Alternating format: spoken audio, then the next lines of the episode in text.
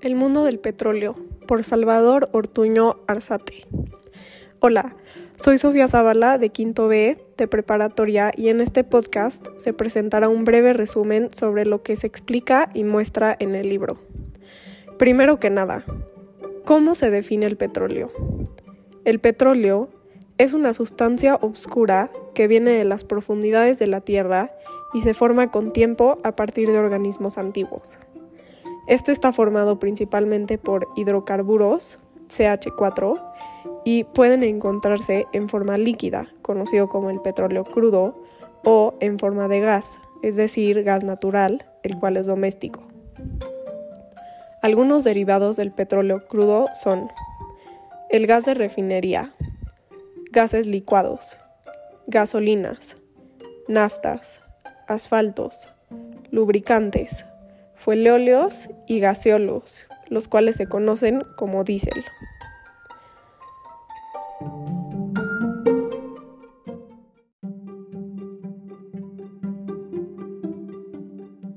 El petróleo tiene un proceso largo y complicado de formación. Primero, se forma el metano, a partir de materias orgánicas por medio de bacterias que se alimentan de los restos fósiles que se encuentran abajo de la Tierra. Después, estos restos se atrapan y pasan por tres etapas. La primera se conoce como diagénesis, en la cual se forma la roca sedimentaria.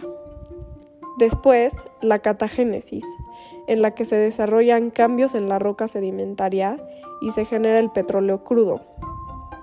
Y por último, la metagénesis, en la que la materia orgánica de la roca sedimentaria se convierte en metano o en carbón mineral. Acabándose este proceso, se comienzan a formar aceites como hidrocarburos líquidos con el depósito y formación de la roca generada.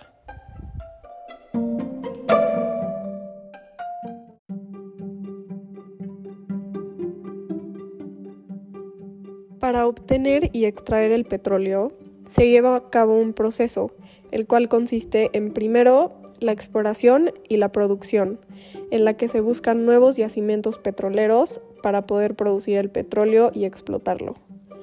Cuando ya se establecen los yacimientos y se extrae el petróleo o los gases, se transportan. El petróleo crudo se lleva a las refinerías petroleras, mientras que el gas natural a los centros de almacenamiento. El petróleo crudo pasa por un proceso de refinación, en el que se purifica y se extraen algunos de sus derivados como la gasolina, el queroseno, el diésel, entre muchos otros, para que después se puedan enviar a las refinerías para su distribución.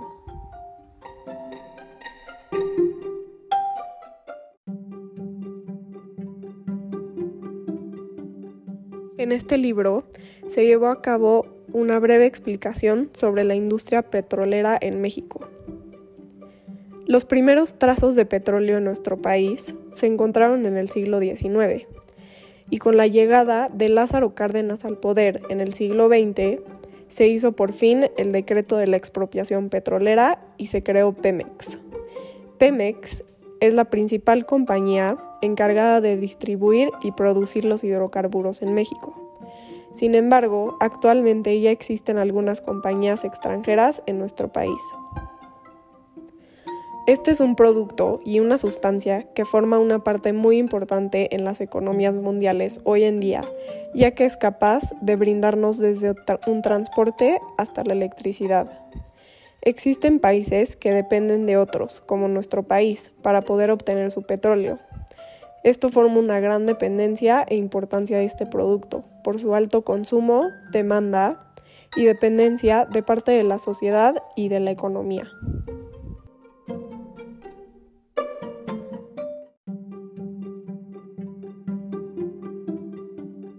En el libro también se menciona que según el British Petroleum, el consumo mundial de petróleo en 2002 consistió de 25.747 millones de barriles por día.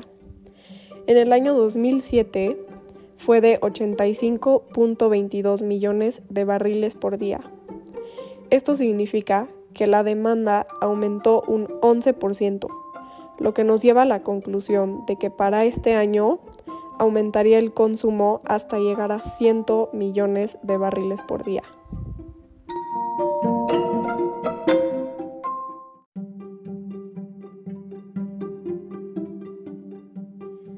El consumo de este producto es impactante y debemos de darnos cuenta de que es un proceso que tarda muchos años en llevarse a cabo. Estamos consumiendo el petróleo mucho más rápido de lo que tarda en formarse, por lo que es posible que se nos acabe en pocos años.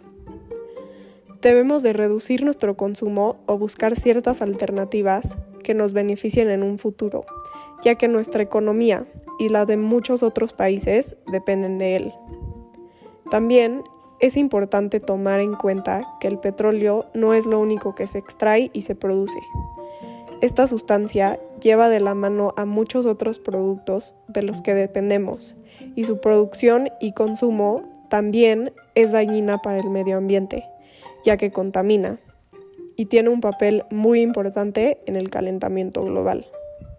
Entonces, es hora de que todos juntos ayudemos a nuestra economía y a nuestro mundo. ¿Qué vas a hacer tú para reducir tu consumo?